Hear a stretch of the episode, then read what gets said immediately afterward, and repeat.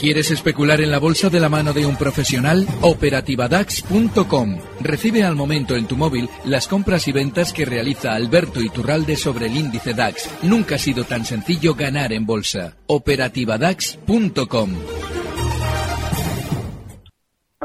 es nuestra digamos nuestra estrategia lo teníamos en largo. Si tocaba el stop en 166,07. ¿De acuerdo? Entonces, ¿qué ocurrió el viernes? Pues que el viernes tocó ese stop, con lo cual, digámoslo de alguna manera, se vendió lo que era el largo, se deshizo el largo y se compró de acuerdo a lo que era el corto, ¿vale? Muy sencillito eh, hacer este tipo de cosas en 166, perdón, 07, lo que hacemos es dejar una orden condicionada en CAU, ¿vale? Dejamos una orden condicionada donde se anula comprando el doble de acuerdo de, la, eh, de cortos que de largos, con lo cual entra el corte. Fíjate que del viernes a hoy, pues bueno, pues ya lo has visto, de 166,07 que estaba, la caída de hoy, con lo cual hoy, por ejemplo, aparece todavía en la página de CAU eh, un beneficio solamente del viernes de un 2,21, pero a partir de mañana, pues esta caída que, que vemos reflejada hoy, pues bueno, pues aparecerá reflejada en los beneficios y obviamente pues es una caída que mientras eh, ¿cómo te lo diría yo? Mientras ha habido gente que con estas caídas, bueno, pues lo está pasando muy mal y está sufriendo, pues fíjate, una caída de un 20% más lo que cayó el viernes, hablamos de un 20 y pico por ciento, un 23 o un 24 por ciento en dos días. Con lo cual, como te decía, eh, invertir a, corto, bueno, pues puede ser una gran ventaja a la hora de negociar utilizando la estrategia de Finanzas. Pues perfecto, ponerse cortos en Volkswagen, podemos hacerlo, aprender un poquito más em, para operar en mercados a través de esta aplicación Cau Plus de Cau Finanzas. Luis García, coach de Cau Finanzas. Un placer, muchísimas gracias. Hasta el próximo jueves. Bien, mucho, una cosa. Antes, bueno, pues recordaros un poquito que esta estrategia o el seguimiento de Volkswagen o de cualquier otra estrategia, bueno, pues la podéis hacer siempre desde caufinanzas.es. Perfecto.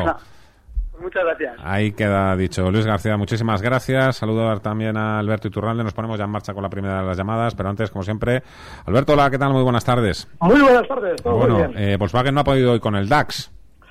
No, pero fíjate la trampa que hay siempre, pues claro, eh, hablábamos la semana pasada de, bueno, hemos hablado estas semanas de OHL y cómo en su momento el valor se adelanta a los demás del mercado a la hora de caer, ya en junio del 14 ya caía con mucha fuerza y fíjate Volkswagen como hace otro tanto de lo mismo desde marzo. Es decir, que desde dentro sabían perfectamente que este valor iba a descender seguramente más que los demás porque había una noticia que lógicamente ya sabía el núcleo duro de Volkswagen que se iba a publicar. Así es que ojo porque hay una trampa clarísima y el gráfico lo delata. El IBEX 35 nos tiene aburriditos, Alberto. ¿eh? Ya, lo que pasa es que es normal, ya hay un problemón. Y es que eh, las, las caídas, cuando se desarrollan eh, el primer movimiento de una manera tan rápida como el que vimos durante el mes de agosto a la baja, el siguiente siempre se realiza a golpes, es decir, a latigazos, a vaivenes que no permiten aprovechar ni siquiera el lado corto. Es decir, como en el primer movimiento estábamos todos mirando compradores, ahí se puede mover rápido porque no lo aprovechamos. Y el segundo, como estamos ya pendientes de los cortos, los hace más difícil para que tampoco los podamos aprovechar. Y a eso obedece esos, esa especie de nerviosismo, esa lateralidad, esos latigazos que estamos viendo en el IBEX. Así es que nos viene una temporada muy, muy, muy difícil de bolsa. Madre mía. José, hola, ¿qué tal? Muy buenas tardes. Hola, buenas tardes. Vamos a ver, yo es que llamo por lo siguiente. Bueno, ha sido una cosa que yo he llegado a mi casa y estaban hablando lo de las cuatro y media por eso, esa tertulia tan interesante que tienen de, de, o sea, de general. Y resulta que, bueno, que estaban diciendo que por otra parte también lo, lo comparto, o sea, no voy a hablar de ninguno, no voy a preguntar nada de bolsa. Eh, implícitamente. Vamos a ver, estaban hablando de, bueno, de la preocupación de Cataluña y todo esto y que estamos de acuerdo y dando las razones totalmente que son, ¿me entiendes?, alocadas de, esta gente que con todo en contra y lo que puede pasar. Pero bueno, vamos a ver.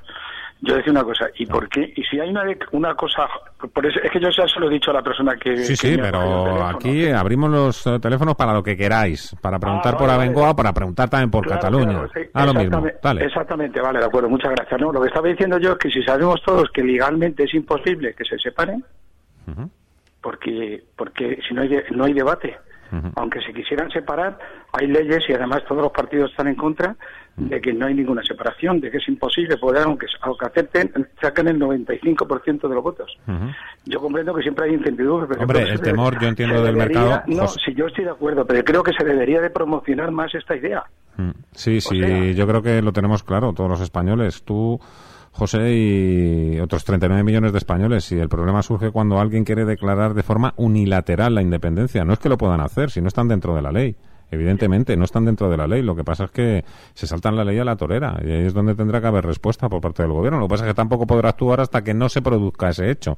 ¿Sabes lo que te quiero decir, José? Sí, sí, le quiere decir, pero quiere decir que en este caso hasta todos los partidos están, es que unilateralmente no se puede separar nadie. Mm. Se puede separar, pero no, pero pero es pero como es ilegal, no sé cómo se puede hacer eso. ¿Me entiendes? Se separaron últimamente, pero luego de, de hecho será imposible.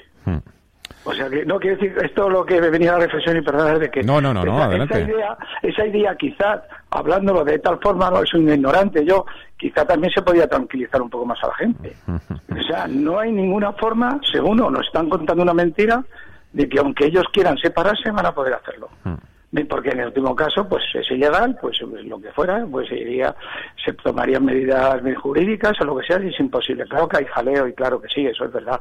Pero la bolsa, lo que quiero que decir, y las cosas económicas deberían estar tranquilas que la inversión y todo eso, eso es imposible. Y además el tiempo que tardaría en poder hacerse eso. Si estamos hablando de, de sitios de cortos en la economía, ¿cuánto tardaría en que eso si fuera posible? Pasaría, no sé, un montón de tiempo. Eso, es impos- Esa es la reflexión que quería hacer y, y sobre todo el decir que se debería promocionar más eso cuando se habla también esa parte, ¿no? Que, que estuviéramos todos tranquilos porque esta gente, aunque quisiera hacerlo, los que no, ¿me entiendes? Pues, pues que no, que no, que no pueden. Muchísimas gracias por llamar, José. Nada más, Muchísimas gracias. Importante reflexión la de José. Efectivamente, así piensan muchísimas personas. Pero claro, El problema no está, no está en ninguna independencia, está en el sistema de partidos. Es decir, tú cuando en un país tienes un régimen de partidos que lo único que fomenta es la corrupción, ningún presidente puede dar un golpe en la mesa porque también está corrupto. Es decir, lógicamente, eh, si alguien está apretando desde un lado es porque sabe que desde el centro no le pueden decir nada porque están exactamente igual de corruptos. Es que el problema, el problema no tiene nada que ver ni con independencias ni con nada, tiene que ver con un régimen que no sistema político que tenemos en España, que es una forma de dictadura y no de democracia y que promueve única y exclusivamente la corrupción. Y la prueba es lo que estamos viendo ahora.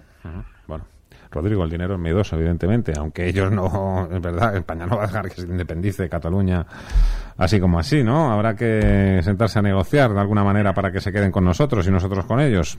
Pero Yo el creo que dinero, sí. evidentemente, es miedoso, claro. Es que explícale tú esto. Yo entiendo la reflexión que hace José, pero es que explícale tú esto a un inversor que vive en Kansas City, que está en su granja, ¿eh? en Estados. Unidos, y le viene el ruido, le viene el zumbido de que si Cataluña, que si la ces- secesión en España, dónde están estos de, de Cataluña, quiénes son, tal, riesgo político, el euro, bueno, otra vez se monta todo el follón, y como digo, un inversor en Kansas, pues digo, uno que esté en Johannesburgo, otro que esté en Yokohama, me da lo mismo. Totalmente, un fondo de inversión de Estados Unidos que quiere posicionarse en, en banca europea y tiene dos opciones desde el punto de vista fundamental, como pueden ser, por ejemplo, CaixaBank o BNP Paribas, pues entonces empieza a escuchar Claro, movimientos o tengo que de- comprar un bono, ¿cuál compro? ¿El italiano o el español? Pues ya está, me tiro de cabeza donde me tiro. Exactamente. Santiago, Buenas tardes. buenas tardes, amigo. Mira, preguntaba por CIA Automotive Ujú. y bolsas y mercados, a ver, soporte y resistencia. Muy bien, perfecto. Venga, gracias. Gracias a ti.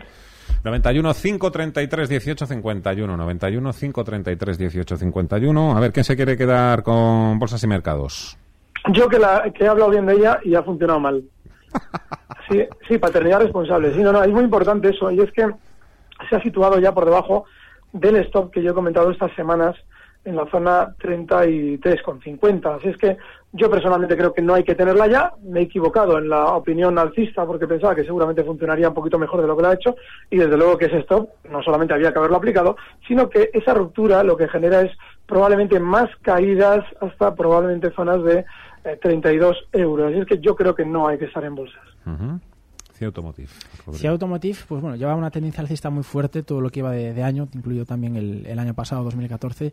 Eh, desde un tiempo hasta parte, desde todo el verano, hemos visto cómo ha perforado niveles clave uno tras otro. En su intento de volver a golpear máximo se ha quedado en los 14.46 y desde ahí, pues la caída ha sido bastante importante. Ahora mismo estamos alrededor del soporte tan importante que tenemos en los 13 con, con 10, hoy estamos eh, un pelín un pelín por debajo de, esa zona. Un cierre por debajo de los mínimos de hoy eh, significaría directamente no estar en CIA Automotive. Estando dentro, pues le daremos una oportunidad hasta esos niveles que situamos en 12.80, 12.75, pero como decimos, la pérdida de esos niveles pues probablemente haga eh, ver al valor golpeado por fuerte tendencia, eh, por, fuerte presión vendedora. Hola, Manuel. ¿Qué hay? Buenas tardes. Muy buenas tardes. Mire, yo preguntaba sobre Airbus. Lo compré a 60, ¿no? Y siguen todavía los analistas recomendando que, que se entre en ese valor. A ver qué opina el señor Rope Turralde Ujú. sobre este, este valor. Perfecto. ¿Algo más, Vale, pues Manuel? Muchas gracias. No, nada, nada más. Bueno, también estaba cabreado con uno A ver.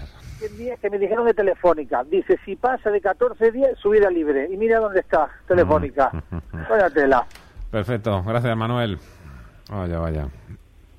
Bueno, de todas formas, hay, hay un dato de Telefónica que hay, debe haber un error de alguien, ¿eh? porque la teórica subida li- libre estaría por encima de 14,40, digo técnicamente, ¿eh? no sé si quizás el nivel está de alguna manera equivocado, pero gráficamente sí, pero por encima de 14,40 y no ha llegado hasta ahí. Airbus, eh, Alberto. Yo, es que Airbus hemos comentado durante meses que eh, en todo el sector aéreo se ha promocionado la compra durante muchos meses y Airbus a la cabeza. Así es que mucho ojo, lo más probable es que tenga más caída durante los próximos meses, desde 55, donde está ahora, hasta 50.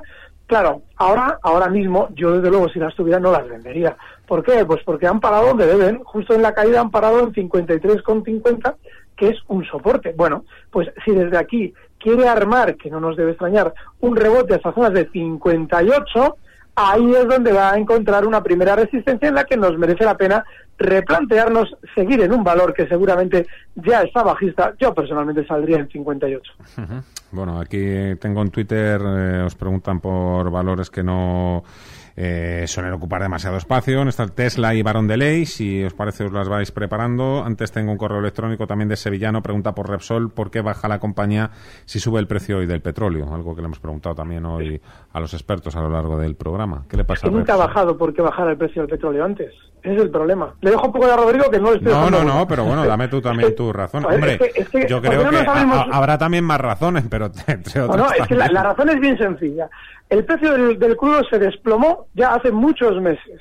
A la baja, eh, estamos hablando de que lleva cayendo muchos meses. Y, y Repsol no caía lo más mínimo, estaba siempre en máximos mientras el crudo caía. Hasta que Claro, compró cuando- Talismán.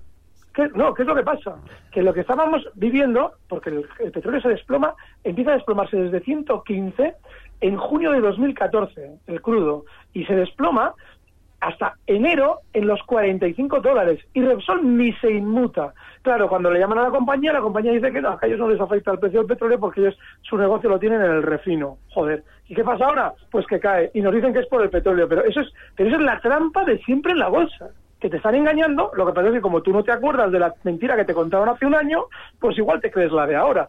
No, si abrimos un gráfico veremos que no tiene nada que ver el precio del petróleo y el precio de Repsol. En Repsol habrá algo seguramente de fondo que nos enteraremos más adelante, porque la caída es súper vertical. Pero si seguimos correlacionando precios que la realidad nos demuestra que no son correlacionables, claro que la lógica nos dice que deberían serlo. Ahora Pero que- si abrimos el gráfico veremos que no lo son. Así es que tenemos que ver la realidad y la realidad nos la marca el gráfico. Ahora le dejo también que opine a Rodrigo sobre Repsol. Nos está esperando Vicente. Hola. Hola, buenas tardes. Buenas tardes, Eh, amigo. Fernando. Eh, y Rodrigo y Alberto también, buenas tardes. Vamos a ver, mira, es que yo me dedico al trader desde hace tres años, me va muy bien, ¿no? Pero desde el 2009, que era novato, eh, compré nueve mil acciones de Santander, las tengo a nueve Y ahora están a 5,05 y no sé qué hacer con estas acciones. Y también, bueno, no quiero que me digan que he cobrado dividendos porque también tengo, bueno, buenos a 10 años, al 5 y pico también cobro dividendos y también tengo el capital luego, ¿no? Entonces quería cuestionar la cuestión, es que me sale mal eh, tirarlas fuera, pero es que no sé qué hacer, si meterlas dentro de un libro o cuando me jubile recupero los 9 euros que las compré o no sé qué hacer o que, o quebrará este banco desde que ha entrado la hija. Es que ya no sé ni qué hacer con este banco, de verdad. Oye, si Vicente, me por, pueden ayudar. por curiosidad, llevas haciendo trading tres años, me has dicho. Sí. Que has asistido a cursos, eres autodidacta. Por curiosidad, ¿eh? Eh, bueno, pues a un curso, sí. Un cursito. ¿Y este año también le ganas? Este año estoy ganando un 22% más o menos. Bueno, dime en qué. Pero bueno, pero es que vamos a ver, he entrado en índices ya este año Ajá. sobre 15 veces, Mm. pero entras en índices, tiene un PER de un 30, tiene uno miedo, pues ganas, bueno, ganas a mejor 300, 400 euros, me las tiro fuera enseguida, ¿me entiendes? o Ujú. ¿no? Pero es que el Santander tiene un P de un 10 o un 12, pero es que no tira este banco. Es, eh, Brasil, en Brasil hace 10 o 12 años que estamos en crisis, ¿no? Y cuando no es Grecia, cuando no es, es China y cuando no Brasil, y es que el banco es, eh, comparado al BBV, que lo hace muy bien, el Santander es que me lleva loco y, y las compré de novato en el 2009 y me ha quedado enganchado y no sé qué hacer, no sé qué hacer y no sé qué hacer, de Bueno, verdad. A veces se mojan, ¿eh? A veces mojan. Salvo ese borroncillo, me alegro mucho ¿eh? de que te vaya bien, amigo. Muchísimas gracias. Sí, gracias. vale. Nos ponemos con el Santander antes, venga, Repsol. Bueno, el Repsol lo, lo decía un poco antes Alberto, ¿no? Eh, no hay que olvidar que cualquier eh, compañía ligada al mercado de materias primas hace sus coberturas en el mercado de derivados, que al final están para especular, pero también están para, para asegurar precios. De ahí también que cuando cae el petróleo, eh, Repsol cae menos, de la misma forma que el día que suba, si es que ese día llega alguna vez, pues va a subir también bastante menos. Esa es la misma razón por la que cuando cae el petróleo los billetes de avión pues tampoco nos salen eh, excesivamente más, más baratos. En el caso de, de Repsol, pues bueno, vemos que, que las caídas en, en las últimas semanas son espectaculares. Hemos tenido muchas consultas hoy también de, de Repsol. Tiene un nivel muy importante en el nivel de en los mínimos de hoy, 10,60, 10,65, bueno, intentando ahí buscar un rebote. Yo creo que ese rebote en esta zona va a ser bastante difícil que se produzca, básicamente porque esos niveles son la referencia, pero desde el verano de, de 2012.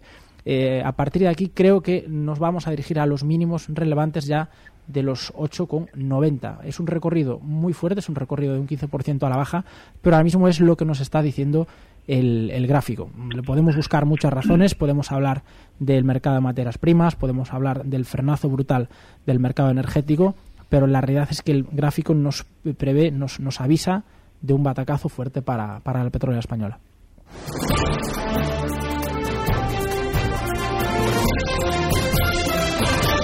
Wall Street.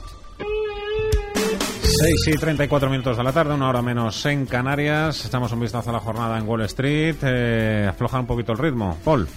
Sí, tenemos uh, el rebote que uh, se va aminorando. El Dow Jones Industriales ahora tan solo sube un 0,35% hasta 16.442 puntos. El SP500 en 1962 uh, tan solo avanza un 0,22%.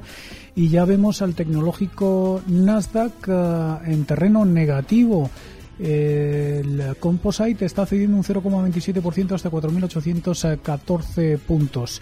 En cuanto a los uh, valores del uh, Dow Jones, uh, que mm, más movimientos están registrando a esta hora, entre los ganadores tenemos a la química DuPont, que avanza un 1,33%, Microsoft un 1,28% arriba y Visa, que se anota un 1,26%. A continuación, en el grupo de ganadores vemos a las dos petroleras, Chevron y ExxonMobil, con avances del 1% en ambos casos. Hoy se benefician de la subida del precio del uh, crudo. Entre los uh, perdedores, uh, pues tenemos a Merck cayendo un 1,65%, a la farmacéutica Pfizer un 1,2%, Johnson Johnson que se deja un 0,6%, Boeing un 0,57% y el grupo de los seis perdedores ahora mismo dentro del Dow lo completan United Health y Cisco System con caídas del 0,2%.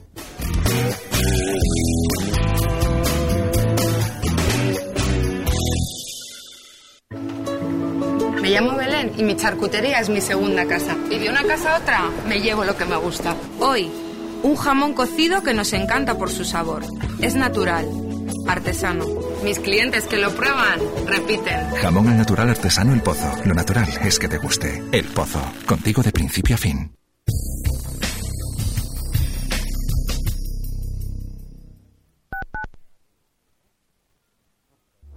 La crisis no perdonó. Tuve que cerrar la empresa y mi estabilidad familiar y social se quebraron. En definitiva me arruiné y estaba desesperado. Tenía varias opciones, huir y quedarme fuera del sistema, buscar soluciones complicadas que podrían perjudicar a terceros, o acogerme al plan especial de remisión de deuda y garantizarme una segunda oportunidad. Tras la remisión de deuda mediante el procedimiento legal, he conseguido ser un empresario con más experiencia y futuro que antes. Si estás en esta situación o conoces a alguien que la sufra, no dudes en informarte a través de Aizcorbe y MM Abogados, llamando al 91 781 70 37 o escribiendo a abogados@aizcorbe.com. Se pondrán en contacto contigo para analizar particularmente tu caso. Remisión de la deuda, la segunda oportunidad para el empresario. En Internet existen muchas maneras de invertir tu dinero. Por ejemplo, puedes invertir en un crowdfunding para construir una impresora 3D que imprime burritos mexicanos. Si no te lo crees, búscalo. O puedes entrar en selfbank.es y elegir entre más de 1.800 fondos de inversión. Además, sin comisión de custodia ni comisión por operar, tú eliges Selfbank. Hazlo a tu manera. Deja de ser un espectador y pasa a ser el protagonista. Accede al ámbito sanitario, uno de los de mayor salida laboral, con el considerado uno de los mejores institutos de España. Instituto Superior de Formación Profesional Sanitaria, Claudio Galeno. Matrícula abierta, plazas limitadas. Más info en fpclaudiogaleno.es. Teléfono 91 159 99 57. De 2 a 2 y media de la tarde, toda la información económica y financiera en tiempo real en Crónica. Natalia Obregón le ofrece la información en estado puro. Crónica, de lunes a viernes, de 2 a 2 y media de la tarde, aquí, en Radio Intereconomía.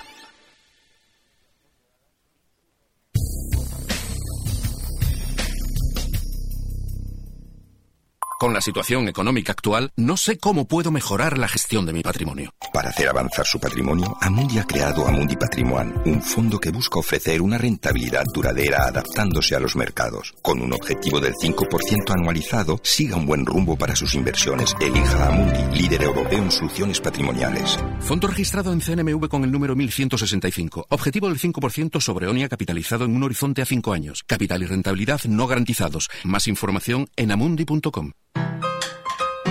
El consultorio de cierre de mercados.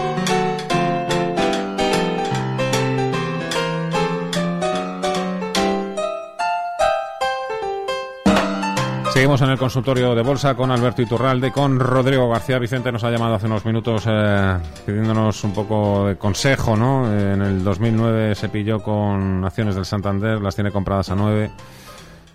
Uf, claro, eh, recuperar esto, no sé, eh, como él decía, ¿no? A lo mejor me espero a jubilarme.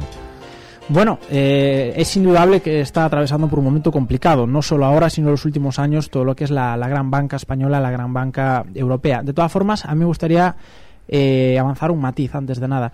Eh, además, como él se dedica al trading, sabe perfectamente cómo va esto. eh, cualquier gráfico de acción te descuenta, te recalcula tanto dividendos como scripts, como ampliaciones de capital. Por lo tanto, en el 2009, como máximo, estoy viendo por aquí. 727. Hmm. Ahí está. Exactamente, 727 lo, lo tengo por aquí, en- a finales de 2009. Por tanto, aún siendo una pérdida importante, para nada eh, está- ha estado Santander en los, en los 9 euros, por supuesto, eh, con el gráfico recalculado. Dicho esto, eh, Santander creo que va a hacer un soporte muy importante en el nivel más importante que tiene ahora mismo, eh, que es la zona de los 4,80. Nos dirigimos ahí a esos niveles y tengo bastante curiosidad porque, bueno, hay muchas órdenes eh, preparadas para entrar, muchas casas de análisis que llevan meses hablando eh, de esos niveles. Vamos a ver si realmente hay la fuerza suficiente para levantar la cotización en, en esos eh, en esos niveles. Ahora mismo es cierto que parece más una cuestión de fe que una cuestión de, análisis puro y duro, pero bien es cierto que esos niveles ya empezaría a ser, a beneficios actuales, un precio eh, atractivo. Es muy importante eh, toda la presencia exterior que tiene el Santander, muy importante lo que pueda ocurrir con el euro también, a, a menor cotización del euro, más le va a beneficiar Santander. Y, eh, por supuesto, el Real brasileño, que se está pegando el batacazo del siglo, todo lo que sea continuación de estas caídas en, en, en Brasil, pues eh, lógicamente perjudicará eh, esa, esa idea, esa, esa ese posible escenario de rebote en el, en el Santander. Mm, en el corto plazo, como decimos, hasta esos niveles de 4,80 vemos bastante difícil que pueda haber un rebote. Enseguida mm, doy paso a más llamadas. Antes eh, Miguel Ángel nos escribía en Twitter, nos preguntaba, no sé si las tienes por ahí, Alberto, Tesla y Barón de Ley. Tengo las dos. El caso de Tesla. Bueno, eh, a mí no me gusta nada irme fuera de España para buscar valores cuando seguramente siempre, si escarbamos un poquito, se encuentran aquí también. Pero Tesla sí es cierto que nos puede hacer merecer la pena ese viaje, porque está funcionando especialmente mejor que el resto del mercado americano incluido y también, sobre todo, porque en la estrategia nos deja zonas muy claras. Está ahora mismo cotizando en 267,73 dólares y el stop tiene que estar clarísimo en los 255. El objetivo alcista para esa operación tiene que ser los máximos históricos de Tesla que están justo en los 287 dólares. Así es que en un precio que está mejor, se puede estar. Tesla es uno de ellos. Perfecto. Hola Jesús. Hola, buenas tardes. Buenas tardes. Bueno, pues yo, Vamos te- a ver. yo te- te tengo un par de problemillas que quiero. Bueno, estoy eh, de hace poco metido en Iberdrola y en, en CaixaBank. Bueno, me parecían precios aceptables. Estoy en, en CaixaBank a, a 8, o sea, perdón, a, a 3,86. Ujú. Y en, en, a ver si lo digo, en Iberdrola a 6,04. Bueno. Me metí hace tres meses o cuatro, algo- algo así. Bueno. Sí, ya he cobrado un dividendo, dos, de CaixaBank y uno de Iberdrola. Y en- no le voy a decir nada que de Banco Santander, pues que me ha pasado a mí como a este señor que acaba de hablar, que comencé poquito a poco a 9, a 9.15, a 9, iba a partiditas pequeñas. Y, y bueno, Y hasta que he conseguido 13 o 14 mil acciones ahí, y resulta que no las quise vender porque por el dividendo. Pues yo tenía un dividendo muy bueno, me hacía falta, y yo cogía todos los meses ahí 1.600 o 1.700 euros de dividendo, y venían bien. Pero ahora el dividendo que han dejado, pues es para morirse. Que yo creo que la espantada que ha habido y la bajada de este banco es por eso. Yo, entre otras cosas, creo que es por eso. Bueno, eso, eso en cuanto a las acciones, ahora me dicen lo que sea. Y tengo un problema con, porque tengo inversiones hechas en, en CaixaBank. Sí. Y me da un miedo terrible con esto de la separación y con todo eso. Tengo, tengo un fondo eh, en bonos, Sí. que es de renta fija. Y bueno, me paga un dividendo de un siete y medio, que está muy bien, lo conseguí en un momento bueno. Y tengo un seguro vitalicio. Ujú. Entonces, mm, mi miedo es si hay separación aquí.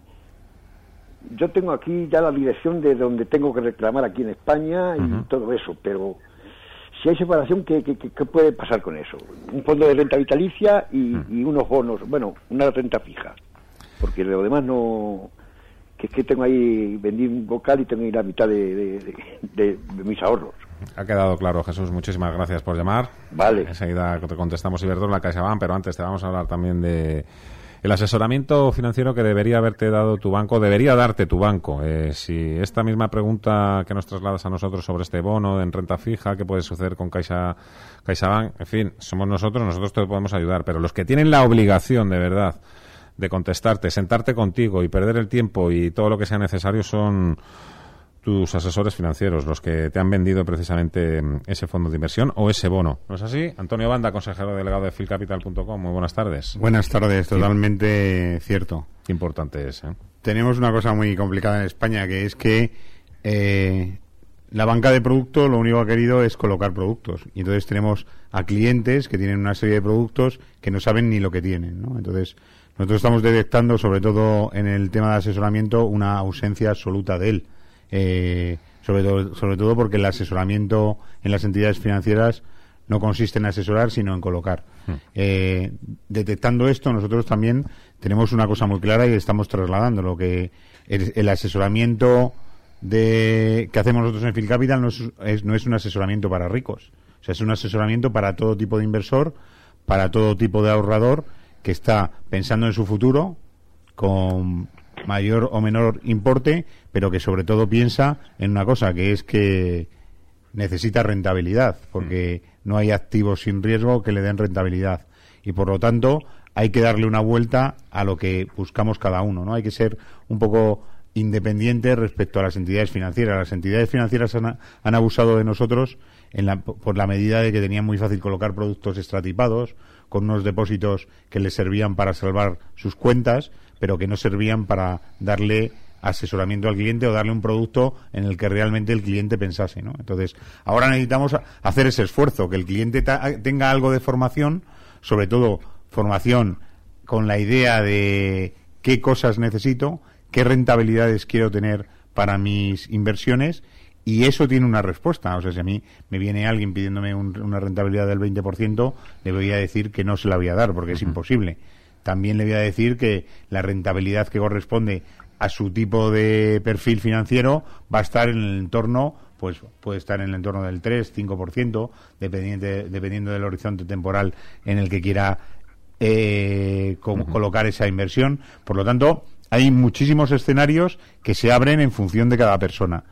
Eso no estamos acostumbrados a valorarlo así. Estamos acostumbrados a que lleguemos al banco, nos coloquen el fondo garantizado, el fondo de rentabilidad objetivo, productos sin ningún tipo de valor, donde no hay nada que hacer porque son productos además de los que no puedes salir. Estás atrapado con un cargo brutal de salida, con unas comisiones de, de reembolso que no se corresponden a unos productos que son absolutamente pues incomprensibles para la persona normal y por lo tanto lo que nosotros queremos desde Phil Capital es cambiar esto y cambiarlo a base de que cada uno sepamos lo que necesitamos, que seamos valientes y desde luego nos hagamos una reflexión de hasta dónde estoy dispuesto yo a llegar y hasta dónde estoy dispuesto yo a perder para que tengamos de la misma manera una capacidad de obtener rentabilidad.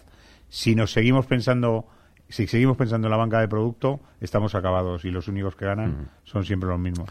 Interesante, como siempre, la firma de Antonio Banda, consejero delegado de philcapital.com. Gracias, Antonio. Hasta el próximo jueves. Bueno, nos vemos el jueves. Gracias. Iberdrola, CaixaBank, Rodrigo. Iberdrola, las compradas a 604, CaixaBank 384.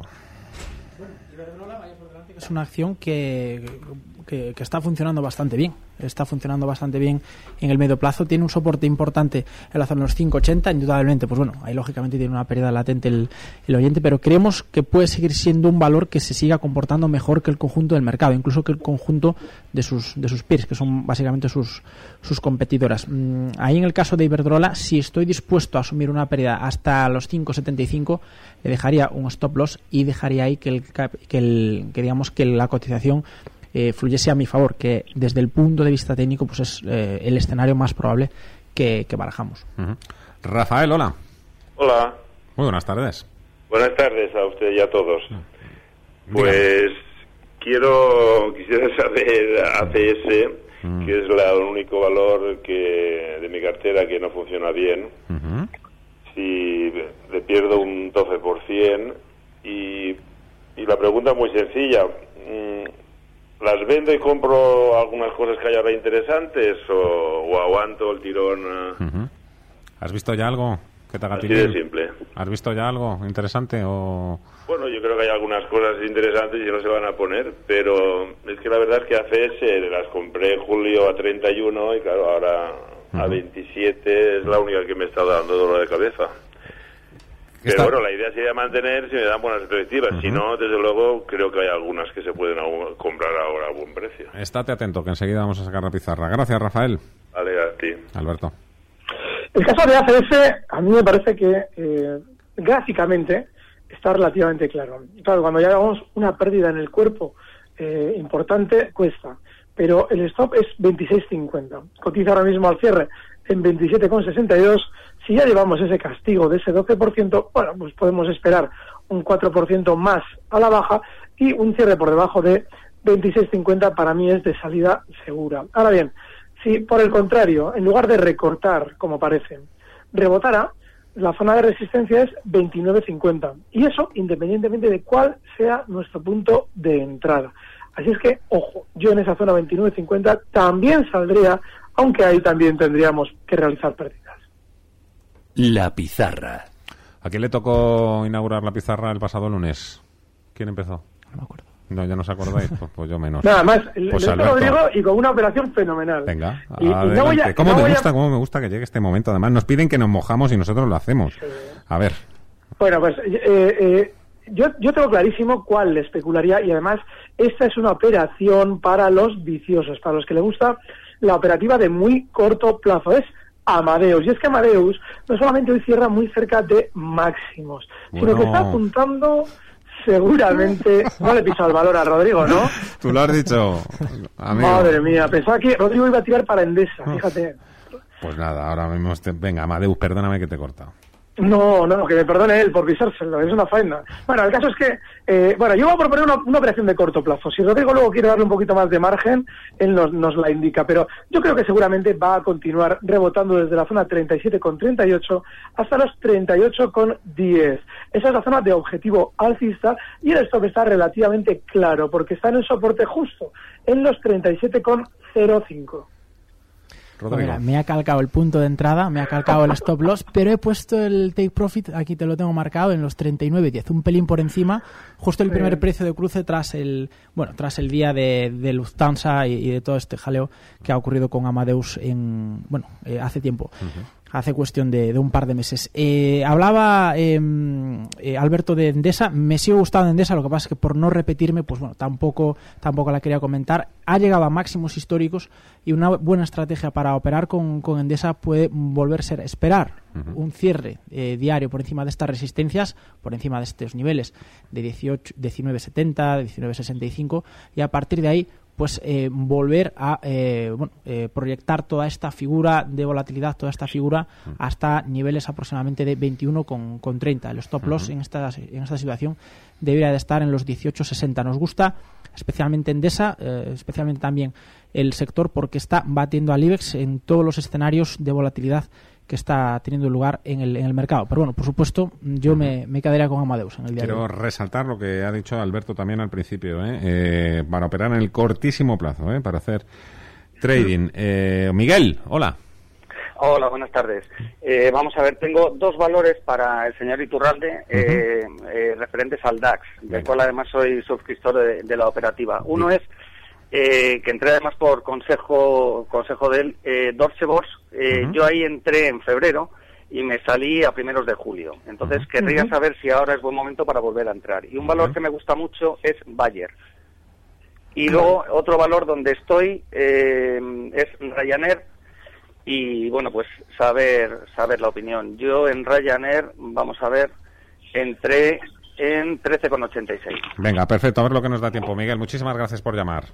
Gracias a vosotros. Alberto. Bueno, el caso de eh, Bayer lo voy a comentar primero porque va a ser de los que acompañe al DAX a la baja durante los próximos meses, de manera que yo en ese precio no estaría ya. Y un cierre por debajo de los mínimos de estos días, justo en los 115 euros, hoy cierra en 118 con 15, bueno, pues en los 115 euros es donde yo le colocaría el stop. El caso de Deutsche Börse eh, es un valor que ha funcionado de maravilla. Ahora bien, también está apuntando a seguir al DAX y a Bayer y a muchas otras del mercado alemán que ya están mirando hacia abajo. Así es que lo que, sobre todo lo que me plantearía es que seguramente ya no es momento para plantearse operaciones tranquilas en el largo plazo. Ha llegado ya al fin seguramente de la tendencia alcista esta de subimos pase lo que pase y seguramente también para Deutsche Börse no estaría. En el caso de Ryan, Ryan sin embargo está muy alcista. Bueno, aquí te estamos hablando del mercado eh, Nasdaq, que es donde la estoy mirando yo ahora mismo, los 80,21. Y bueno, pues eh, sí, si tenemos el stop justo en, ahora mismo, en el corto plazo, en las zonas 75, se puede estar. Pero ojo, eh, porque es un valor que seguramente se girará con todo. Vamos a pasarle la alternativa también a Rodrigo. Han preguntado por Ryanair, yo te pregunto a ti por viaje.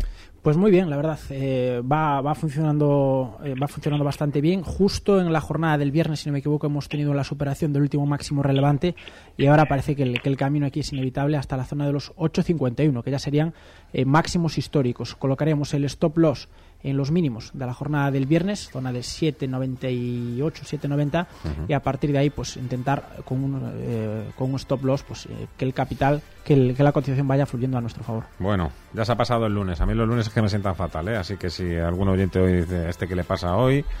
Que hemos le ha picado, pues eso, que los lunes y con todo el tema de Cataluña se empieza a enredar la, la cosa y la verdad es que mm, tengo que pedir eh, perdón por si me he extralimitado en alguna ocasión. Desde las tres y media de la tarde, que yo creo que sí, que ha sido una, dos y hasta tres. Miguel Barderas estuvo hoy en el control técnico. Gracias, Miguel. Alberto Iturralde, analista técnico independiente. Nos escuchamos el próximo lunes, amigo. Un fuerte abrazo. Sin falta, un fuerte abrazo. Rodrigo García, desearte también lo mejor, que tengas feliz semana, que hagas mucho negocio y ya nos contarás secretillos de la bolsa, porque le voy a pedir a Borja Jiménez que esta semana te llame porque queremos aprender, queremos seguir eh, evolucionando y queremos saber cómo se las gastan los mercados y yo creo que el aprendizaje y la formación es lo más importante en estos momentos. Gracias, Rodrigo. A vosotros. Recibe al momento las operaciones de Alberto Iturralde vía SMS en tu móvil. Operativa DAX.com.